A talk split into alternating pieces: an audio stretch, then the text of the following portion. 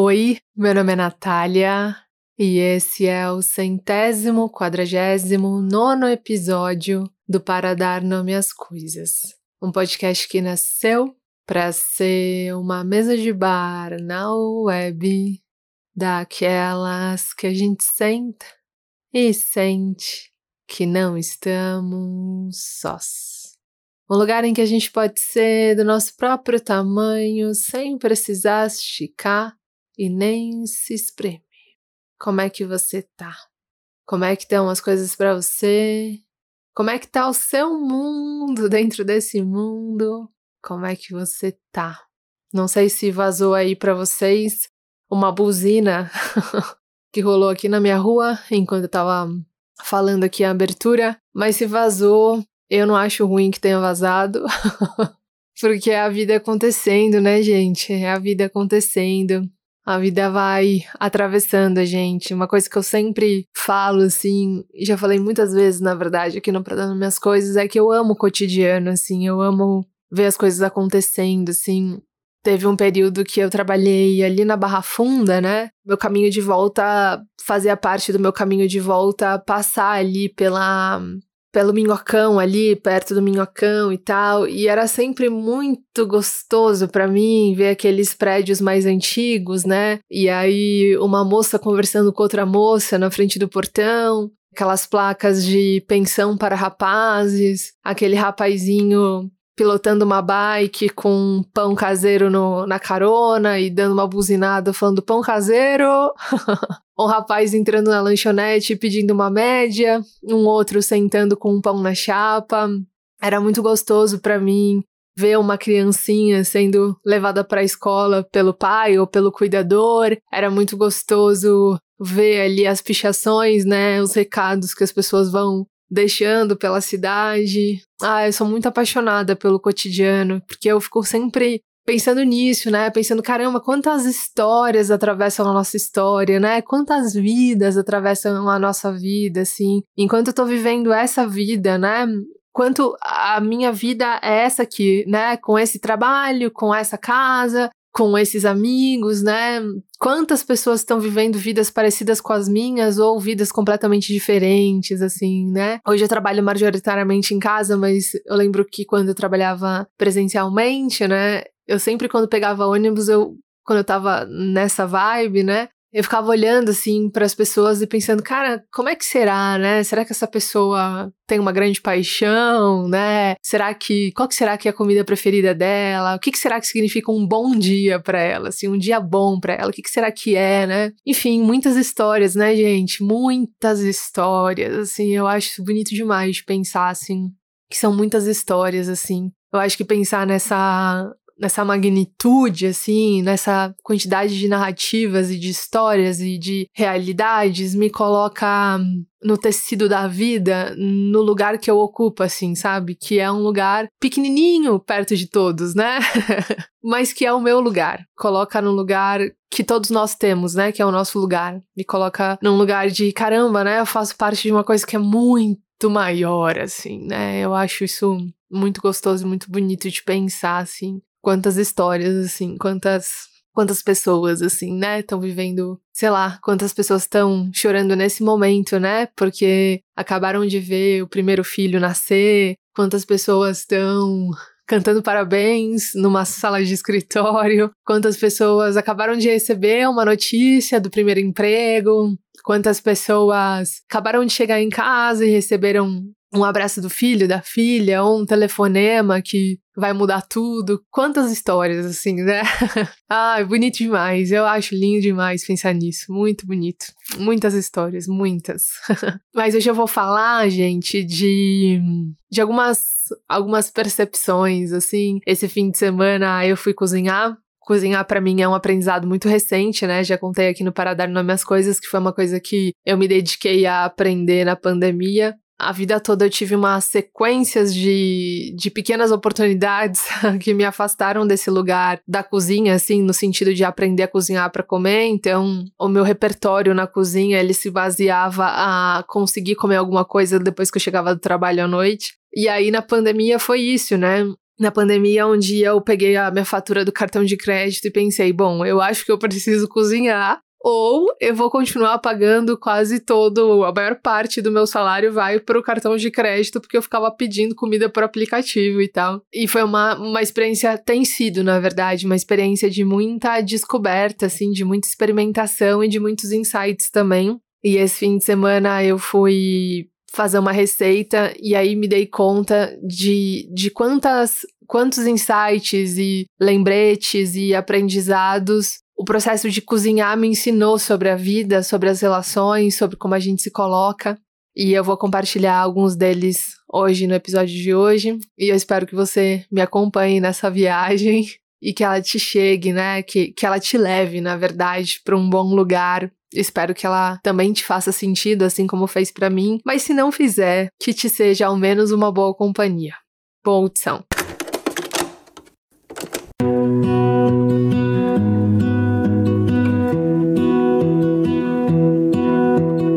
Esses dias eu fui cozinhar e naquele momento em que eu tava picando as coisas e colocando tempero, e puta merda, sujei minha blusa e ai ai ai, quase me cortei. Eu de repente percebi, né, um aspecto novo assim, sobre mim, sobre a vida, sobre as relações. E fiquei pensando nisso, né? Na forma com que a gente se coloca nos relacionamentos e na forma com que os relacionamentos também nos mudam na forma com que a gente se coloca na vida e como cada capítulo da vida também vai nos transformando. E aí comecei a me dar conta, né? De algumas coisas que o processo de cozinhar se assemelha muito ao processo de viver. E uma das coisas que eu me dei conta, né, que essas duas coisas elas se parecem e se aproximam, tem a ver com as receitas, né? Com essa ideia de que se a gente pegar uma receita, se a gente copiar a receita do, daquele livro lá de receita, ou se a gente jogar no Google ou pegar no YouTube uma receita, e se a gente seguir passo a passo aquela receita, essa receita vai ser a garantia do sucesso, né? Que vai dar certo. Se a gente fizer aquilo, vai dar certo, assim. Eu não sei se já rolou com você, assim, de você pedir uma receita de alguma coisa ou pesquisar uma receita no YouTube e aí quando você fez a receita não deu certo? Você fala assim, cara, eu coloquei todos os ingredientes, eu prestei atenção no jeito que tinha que fazer, mas mesmo assim deu tudo errado. Já aconteceu com você? Eu lembro de uma vez, já contei isso aqui, mas eu lembro de uma vez que eu fui fazer almôndega de grão de bico, né? A Amanda é vegetariana e, e aí eu comecei a achar muito incrível. A Amanda é uma excelente cozinheira, ela cozinha muito bem, assim. E eu lembro que quando a gente, sei lá, saía para comer ou eh, tava na casa dela, ela tava aqui em casa, ela fazia umas receitas muito boas e eu falei, gente, né? Realmente dá para comer sem carne, né? É possível comer sem carne. E aí foi uma fase que eu tava tentando aprender novas receitas, assim, com grãos e tal. E aí eu fui inventar de fazer almôndega de grão de bico, assim. E cara, eu segui assim exatamente o passo a passo. Sabe quando você pega aquele copo de medidor pra, pra assim não ficar uma grama a mais ou uma grama a menos? Foi isso, assim. Eu segui exatamente o passo a passo, mas quando eu tirei a almôndega do forno, cara, ela tava assim incomível, assim, sabe? Não é que ela tava ruinzinha, não dava para comer, assim.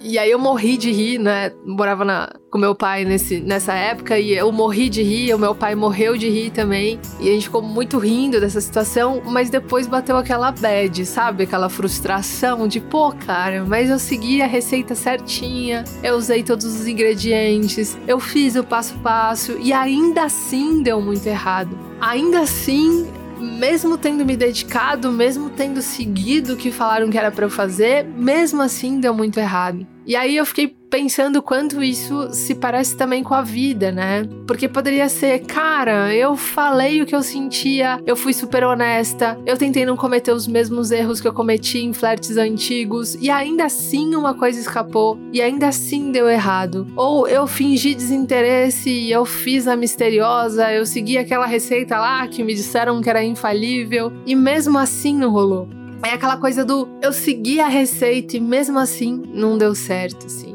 A real é que viver e cozinhar é sempre uma aposta, né?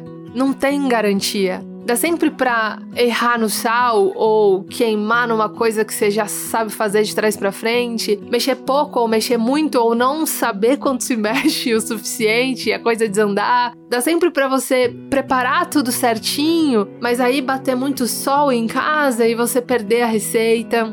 Dá sempre para dar errado, né? Dá sempre pra para acontecer alguma coisa que, que, que não é exatamente aquilo. E pensar nesse, nesse paralelo, né, entre a vida e o cozinhar e como a gente às vezes cai nessa tentação de querer usar receita para tudo, eu penso muito naquela Sabe aquele casal que todo mundo conhece? E aí que o casal, tipo, namora há oito anos, e aí todo mundo olha para esse casal e fala: Nossa, eles se dão bem, eles são muito queridos e não sei o quê. E ninguém imagina que esse casal separado, assim. E todo mundo acha que esse casal vai ficar casado pra vida inteira, porque afinal de contas eles namoraram sete anos e eles são, se dão super bem. Eles seguiram a receita do sucesso, não é possível que eles se parem. E aí, tipo, corta pra três meses depois, uns sete anos e três meses, eles se separam e todo mundo fica em choque, assim, de tipo, mas meu Deus, assim, vocês personificavam a receita do sucesso. Ou aquele casal, assim, que sei lá, namorou três meses e aí todo mundo olha com uma, um meio de rabo de olho e fala: Nossa, mas assim, muito pouco provável que dê certo porque namoraram três meses e logo se casaram e até hoje esse casal tão jun tá junto, assim. Eu acho que é muito isso, assim, né? Eu acho que às vezes a gente tende a eleger algumas receitas como, como receitas do sucesso, como essas, esse passo a passo que se você fizer isso, você vai dar certo e as coisas vão funcionar. E na verdade, na cozinha e na vida, você até pode seguir uma receita, né? Você pode até seguir um passo a passo, mas garantia mesmo, garantia de que vai dar certo não existe, né? Há sempre a possibilidade de você fazer tudo certo e de repente sei lá, errar no sal ou bater muito sol e o pão crescer demais porque ele tinha que ficar no ar fresco ou de repente queimar. Há sempre a possibilidade de alguma coisa desandar. A receita, né, o passo a passo, eles não são garantia de sucesso.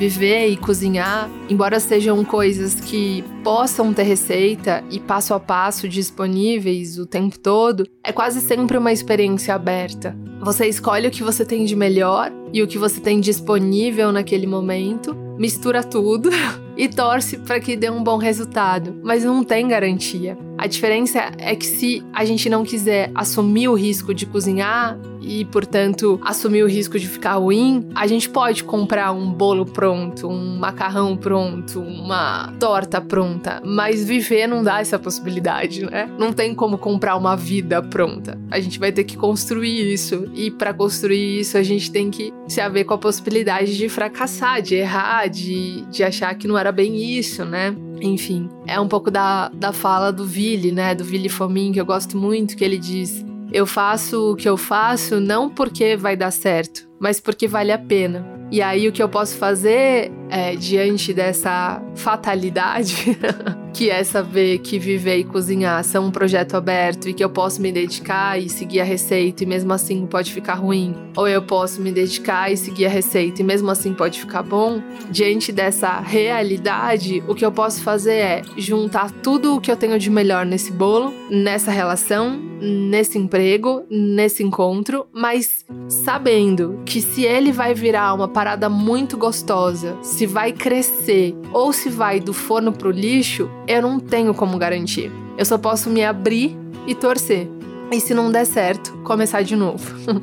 E eu falo isso, isso me lembra de uma cena assim maravilhosa. É uma cena que eu tenho guardada no meu corpo. Eu lembro que acho que foi na, na pandemia, na pandemia, né? A gente é, diminuiu muitos números, mas foi naquele auge, né, da, da pandemia, enfim, da quarentena, isso que eu quis dizer. Foi no auge da quarentena. E aí eu tinha saído para trabalhar e eu cheguei em casa. E aí eu encontro meu pai, assim, imagina a cena, né? Abri a porta da sala, a primeira coisa que eu olho é a cozinha. E aí na cozinha, meu pai tá com a barriga encostada na pia, ou seja, portanto, de costas para mim. E a pia, meus caros, tinha forma assim de tudo quanto era jeito, espalhada pela pia. E aí tinha manteiga, tinha fermento, tinha farinha para todo lado. E aí eu perguntei, pai, você tá fazendo um bolo? E aí ele disse, na verdade já tentei fazer dois, mas como não deu certo, eu vou fazer de novo. E aí eu falei, ah, que ótimo, pai. Ele tava aprendendo a fazer algumas coisas, né, diferentes. E ele disse, é, eu vou, eu só vou parar quando eu, quando eu conseguir fazer. E aí ele foi aprendendo a fazer até que os bolos dele começaram a ficar muito bons, de fato, né? Mas eu acho que é, é sobre um pouco isso, assim, né? Sobre é isso, às vezes errar na cozinha dói muito menos, né, do que errar na vida. Claro, é, apostar que uma parada vai dar certo, que um bolo, uma sobremesa, uma torta salgada, um macarrão com creme diferente, apostar nisso, esperar que isso dê certo e não dar, dói muito menos do que você apostar num, numa relação, do que você apostar num emprego novo, do que você apostar, apostar numa mudança de carreira colocar tudo de melhor que você tem isso não dá certo, né? Mas eu acho que a premissa serve para as duas coisas, assim, né? Entender que cozinhar e que viver, embora tragam níveis de, de sofrimento diferentes, né? Quando a coisa dá errado, as duas coisas são um projeto aberto, assim. E por serem um projeto aberto, com receita ou sem receita, pode dar errado. E às vezes dá, né? Pode dar errado e às vezes dá. Mas viver e cozinhar é sobre isso também, né? Uma vez que você decide fazer, você também tá se abrindo pro risco, tanto de não dar certo, quanto de colocar a mão na cintura e dizer: caramba, cara, ficou muito bom. Eu nem acredito que eu que fiz isso. Como já aconteceu comigo algumas vezes, assim. Mas aí, valendo essa, essa, essa abertura de coração, é isso, né? Esses dias eu fiz um, uma receita que ficou maravilhosa, assim, que ficou muito gostosa. E na semana seguinte eu errei na gelatina, sabe? Não consegui, cara, fazer gelatina, assim. Parece zoeira, mas real, assim. Não sei se pus muita água, se eu não pus água fria o suficiente, mas errei na gelatina, assim. E como cozinhar é essa metáfora mais doce pra vida, assim, né? Às vezes a gente faz coisas que são muito mais complexas e aí chega num outro momento, assim, que é raso, assim, que, que, que seria um momento de você nadar de braçada e é ali que você tropeça. É isso viver e cozinhar são projetos abertos. E quando a gente assume que a gente não quer comprar uma coisa pronta, quando a gente assume que quer viver autenticamente, quanto mais for possível, né, a gente assume esse risco e tá tudo certo, faz parte. Mas como lembra o meu pai, a gente pode tentar de novo e de novo e de novo e mais uma vez, respirando nos intervalos, porque quando a frustração bate também é difícil. I just wanna love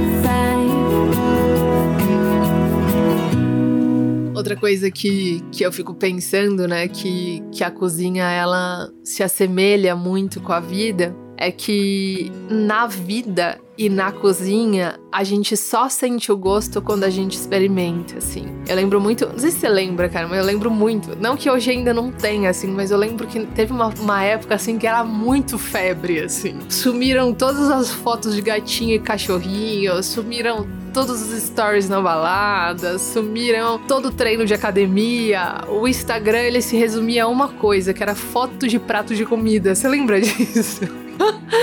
E aí tinha toda uma discussão de ah, o arroz, feijão e ovo ninguém posta, mas as comidas chiques todo mundo posta e tal. E eu lembro que virou uma febre, assim. E hoje a gente ainda faz isso, né? De às vezes você faz um negócio gostoso e você posta uma foto e tal. Mas era uma coisa muito constante e intensa nessa época, assim, né? É, e aí eu lembro muito de uma vez, assim, que, que uma pessoa, acho que era algum influenciador, eu não me lembro muito bem, mas o que, o que me, me me deixou um pouco impactada é que essa pessoa fez um, uma espécie de um vídeo das tentativas dela tentando tirar foto do prato de comida. Então, ela estava sentada na mesa com um prato de comida, tentando tirar a foto, e acho que o parceiro dela, o namorado dela, fazendo vídeo das tentativas dela tentando fazer a foto do prato de comida, e aquilo me impactou muito, assim talvez por ter, por ter reconhecido, né, ou por ter visto o processo, eu falei, caramba, cara, ela já tentou tirar umas cinco fotos e nesse inteirinho o prato tá esfriando, assim, né? E quando ela for comer, ou vai ter que esquentar de novo o prato, e aí talvez não seja o mesmo gosto, a mesma coisa, ou ela vai ter que comer frio, assim, né? E aí no final das contas a foto ficou muito bonita, assim, né? A foto do prato de comida, assim.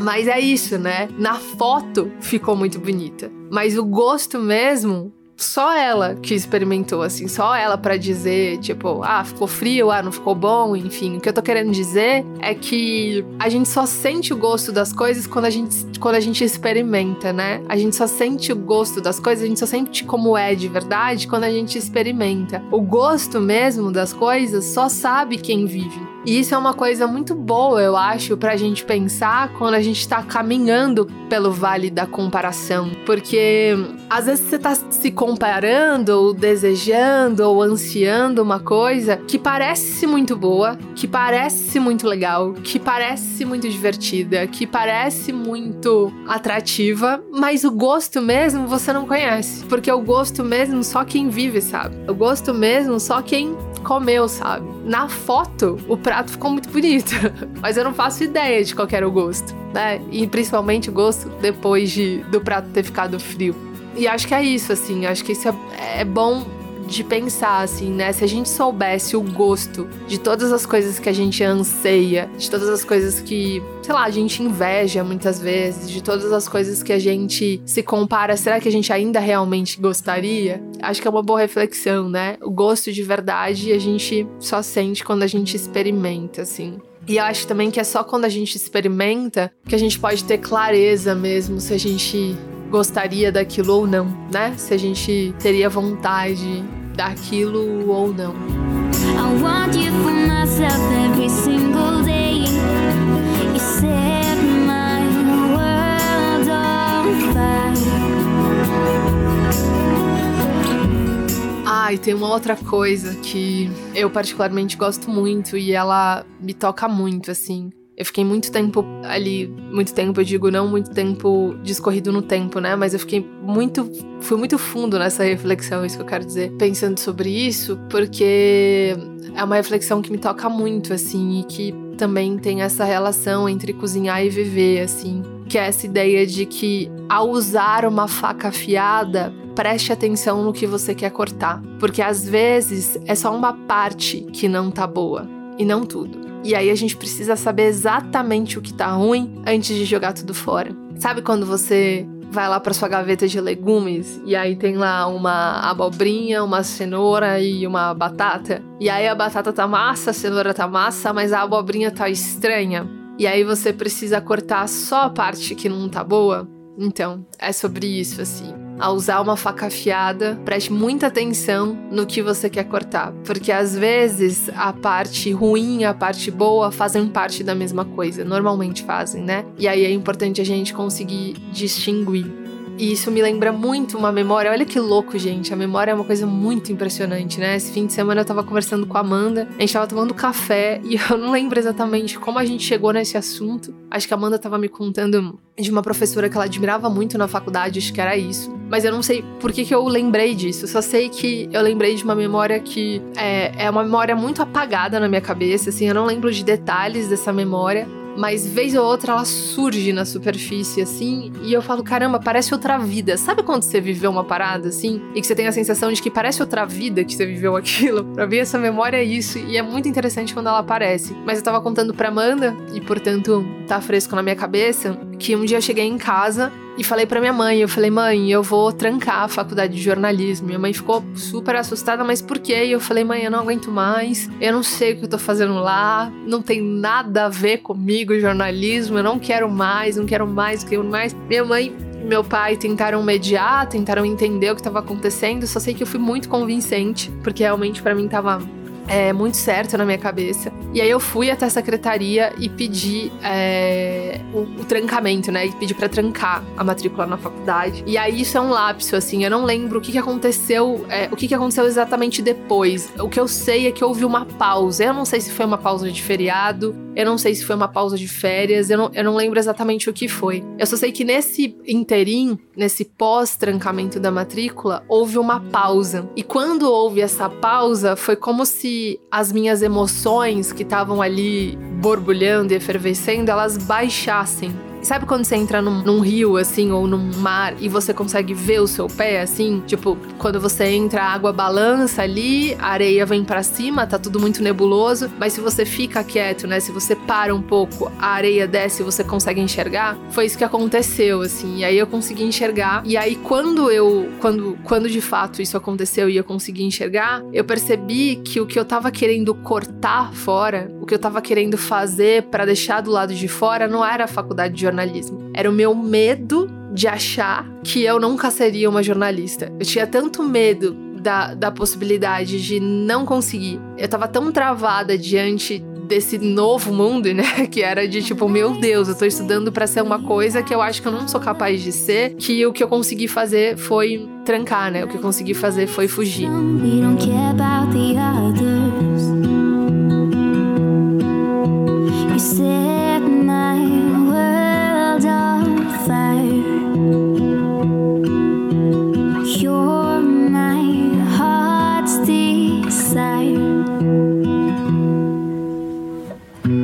Nessa época eu percebi que eu queria cortar a sensação de que eu nunca seria uma boa jornalista. Não é que eu queria cortar a faculdade, eu queria cortar a sensação. E essa diferenciação, por vezes, ela é muito difícil de fazer. Muito. Porque na maioria das vezes as duas coisas estão muito misturadas, né? É falta de vontade, é, é a sensação de que o ciclo acabou, é, ou é o medo de que não dê certo? Você perdeu a vontade de fazer isso ou você tá com medo de fazer isso? Você não quer realmente ir ou você tá com medo de realmente ir? Você não quer mais essa profissão ou você tá com medo da exposição? às vezes as coisas estão muito misturadas, né? É como a abobrinha, assim. A parte que precisa ser cortada e a parte que tá saudável fazem parte de uma mesma coisa, assim.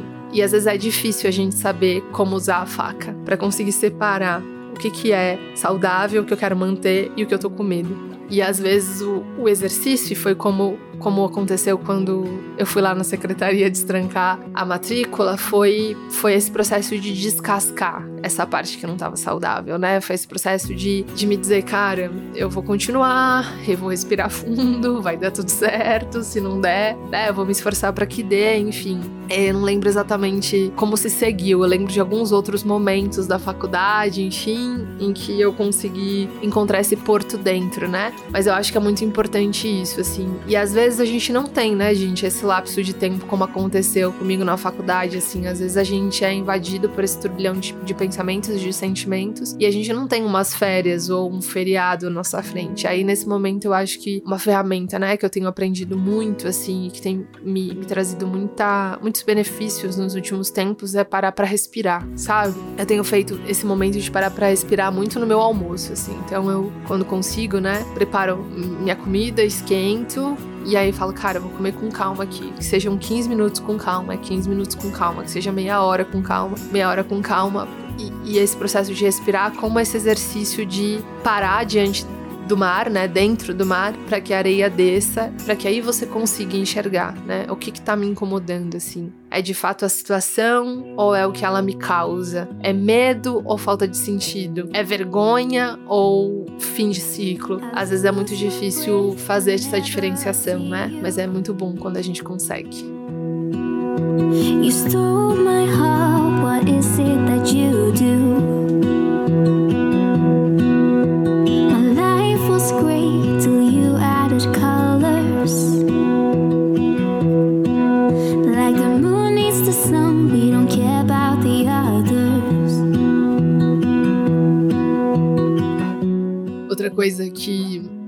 Para mim um exercício assim muito assim desafiador e muito importante é e que também se assemelha, né, nesse encontro entre a cozinha e a vida, é que quando a gente fica muito preso na cabeça, a gente perde a oportunidade, a chance, a oportunidade e a chance, acho que são essas duas palavras mesmo, de observar o tempo das coisas, né? Não sei se já aconteceu com você, mas de de, de repente você olhar para trás e falar, putz, eu poderia ter ficado um pouco mais, ou nossa, poderia ter ido embora antes, né?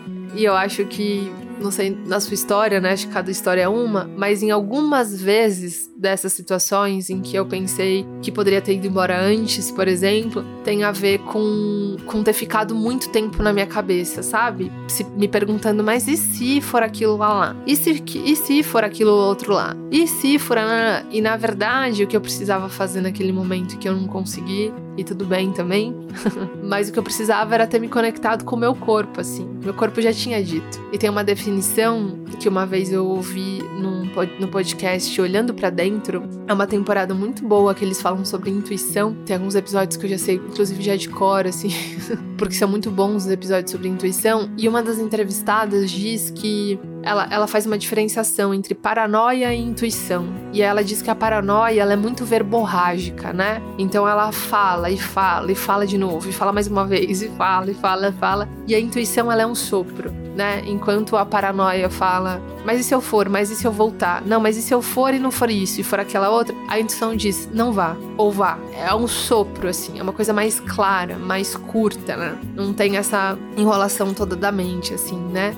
Mas eu percebo que é isso, assim, né? Quando eu tô muito na minha cabeça, quando eu tô muito presa na minha cabeça, normalmente eu não consigo é, sentir o time, sabe? Não consigo sentir o tempo das coisas, assim, não consigo sentir, não consigo ler a situação de forma mais clara, mais límpida, assim, não consigo perceber a situação de forma mais clara, assim. E acho que uma coisa que exemplifica bastante isso, e que depois foi engraçado, mas na hora foi sofrido, é que eu lembro de uma vez que eu fui fazer brigadeiro na casa dos pais da Amanda. A gente tinha viajado pro interior, e aí a Amanda falou: Nossa, o brigadeiro da Natália, assim, é o melhor do mundo, é muito gostoso e tal, né? né? E aí, sábado à noite, Nath, faz seu brigadeiro. Eu falei: Não, demorou, deixa comigo.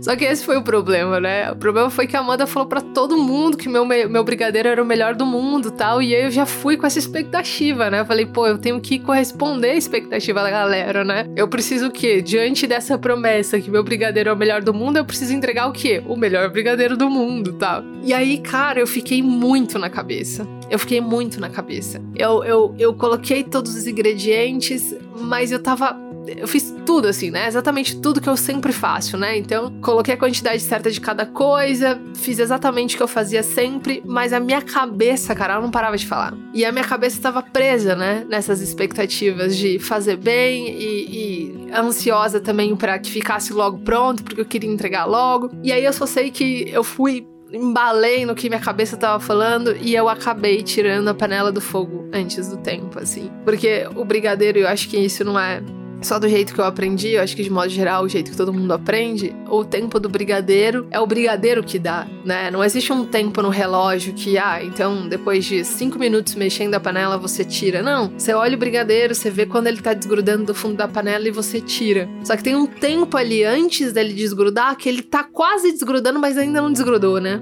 E eu tava tão preocupada em surpreender, em corresponder às expectativas, em oferecer aquilo que eles estavam esperando, que eu me desconectei do que eu já sabia. Que eu me desconectei do que eu tinha ido fazer ali. Que eu errei em algo que eu sabia fazer. Que eu já tinha feito muitas outras vezes. Na ânsia de fazer certo, eu errei. Eu fiz tudo errado. Eu não consegui obedecer o tempo. E esse tempo como eu disse, não é o tempo do relógio, é o tempo da observação, é o tempo da conexão com aquele momento. É quando você vai observando aquilo que está acontecendo, observando aquela situação e você sente quando é o momento de retirar a panela do fogo ou de se retirar. Se você sair antes, né? Se você tira antes da panela do fogo, ele sai cru. Se você tira depois, ele queima. Para isso, né? E para saber diferenciar quando que é esse momento, eu falo isso e penso muito em histórias em que a gente olha para trás e fala, cara, se eu tivesse saído um pouco antes, eu não teria me machucado tanto, né? Acho que é essa coisa da panela, né? Se eu tivesse tirado um pouco antes, não teria queimado. Ou de situações em que sei lá, tá me vindo muito forte uma, uma situação da adolescência, assim, em que, que foi quase que isso, né? De, de ter saído de uma, de uma situação, eu fazia escoteiro na época, E aí eu tive um conflito com uma, uma das meninas que era. Eu acho que eu devia ter uns 13 anos mais ou menos. Tive um conflito com uma menina que no escoteiro ela ocupava o meu cargo, um cargo de superior, assim, como se ela fosse a líder. E eu tive um conflito com ela. E eu amava o escoteiro. Mas eu não soube lidar com aquele conflito. Não soube verbalizar aquele conflito, não soube lidar com aquilo. E aí eu me retirei antes. E eu acho que essas são as situações em que a gente sai cru. Quando você fala, puta, podia ter vivido um pouco mais. Sair com uma sensação de, de que não tava maduro, não tinha encerrado do ciclo, mas mesmo, mesmo assim eu me retirei por não ter conseguido lidar. E às vezes acontece, né?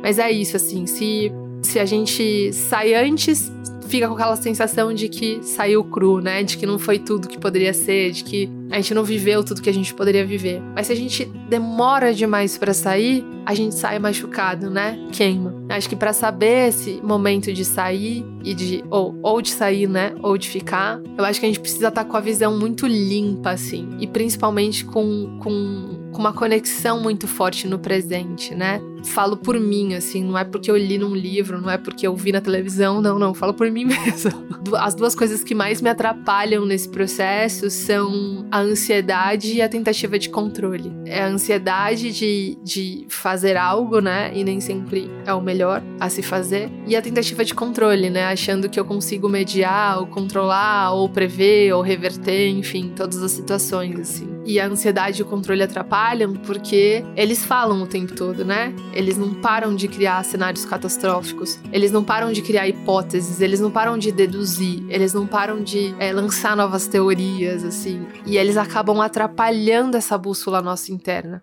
Eles acabam não deixando com que a gente enxergue o pé no mar que a areia subiu, né? E é por isso eu acho que respirar também é tão importante, né? Porque quando a gente consegue respirar conscientemente, é, a gente consegue enxergar com um pouco mais de facilidade também, né? E aí, quando o controle e a ansiedade eles estão muito turbulentos, a gente acaba pensando demais, né? E aí, nesse pensamento demais, a gente acaba fantasiando muita coisa e agindo não só impulsivamente, mas compulsivamente a partir dos pensamentos que na nossa cabeça são sempre muito catastróficos e urgentes, né? E aí a gente acaba errando nesse tempo, assim. Eu lembro de, de situações, assim, muito, assim, né? Tô falando e tá me vindo várias memórias, assim, mas eu lembro de uma, de uma situação em que eu tava eu tava, acho que saindo com uma pessoa, acho que foi isso. Eu tava saindo com uma pessoa fazia pouco tempo, assim, e a pessoa começou a se distanciar, assim, numa nítida sinalização de que tava saindo fora, de que não queria mais, de, de que tava em outro e tal. E eu sabia que. Sabe quando você sente que a pessoa não tá? Você sente que a pessoa não tá é, mais. E eu ficava, não, mas será que a pessoa tá, na verdade, fazendo um joguinho de conquista? Será que a pessoa, na verdade, tá querendo me dizer uma outra coisa? será que, né? E aí eu lembro que nessa época eu perguntei, cara, acabou mesmo, né? Não lembro exatamente com quais palavras, mas aí a pessoa falou, não, comecei a me reaproximar de um encontro do passado, então. E aí, enfim, né, era isso mesmo, assim. Mas é isso, né? Às vezes a nossa cabeça ela vai criando cenários porque a gente também vai criando as histórias que a gente precisa naquele momento, né? Se apegar assim como uma boia salva-vidas em que a gente se segura porque a gente precisa muito acreditar, né, naquilo e tal. Mas é isso, gente.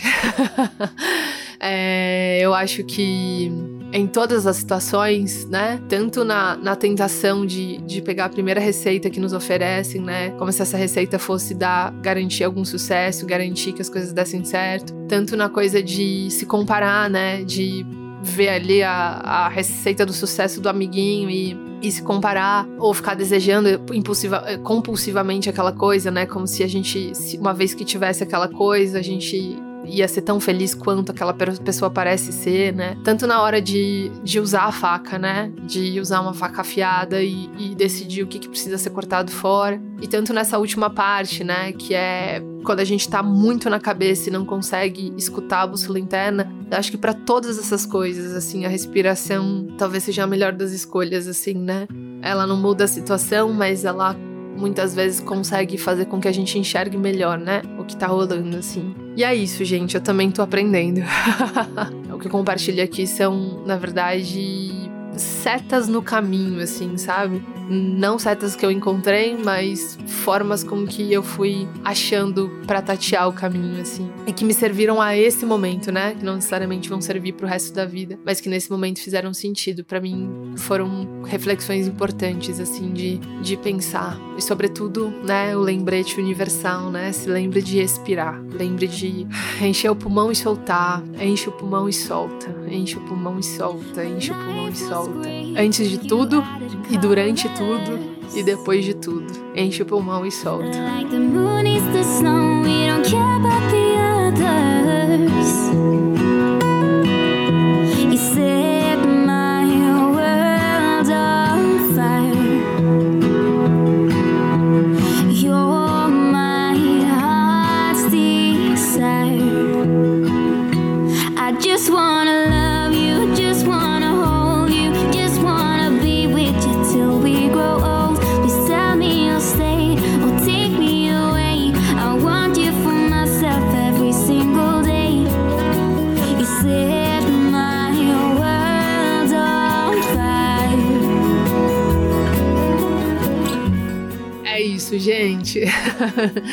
Espero que tenha feito sentido para você. Eu não sei como bateu para você, mas assim, eu tô com o corpo mole, assim, sabe? Tem episódios que que eu faço antes de tudo para mim, assim, que eu sou a primeira ouvinte, sabe? Sou com um corpo bem é, leve, assim. Eu acho que sempre lembro, né, de um trecho que a Renata me indicou daquele documentário Eu Maior, que eu sou apaixonada. E acho que é a Letícia Sabatella que diz, né, que às vezes ela se esvazia para a mensagem passar, assim. E às vezes eu tenho um pouco dessa sensação também. Mas, enfim, espero que tenha batido desse jeito macio para você também, assim como foi para mim. Se você puder, quiser, conseguir compartilhar esse episódio nas suas redes sociais ou na, no grupo de família, dos amigos, a gente vai ficar muito feliz. Se você puder, quiser conseguir também seguir a gente nas redes sociais, no Twitter, arroba para dar nome nome, no Instagram, arroba para dar nome às coisas. E você pode também apoiar o nosso trabalho no Apoia-se. Lá tem um episódio exclusivo todo finalzinho de mês. Uma certa recompensa é isso, uma outra certa recompensa é uma carta. Mas é de todo modo, a gente tá sempre junto aqui nas quartas-feiras com episódios gratuitos. Você pode ouvir. Tem mais de 148 episódios. Quer dizer, tem 148 episódios que dá pra ouvir no free.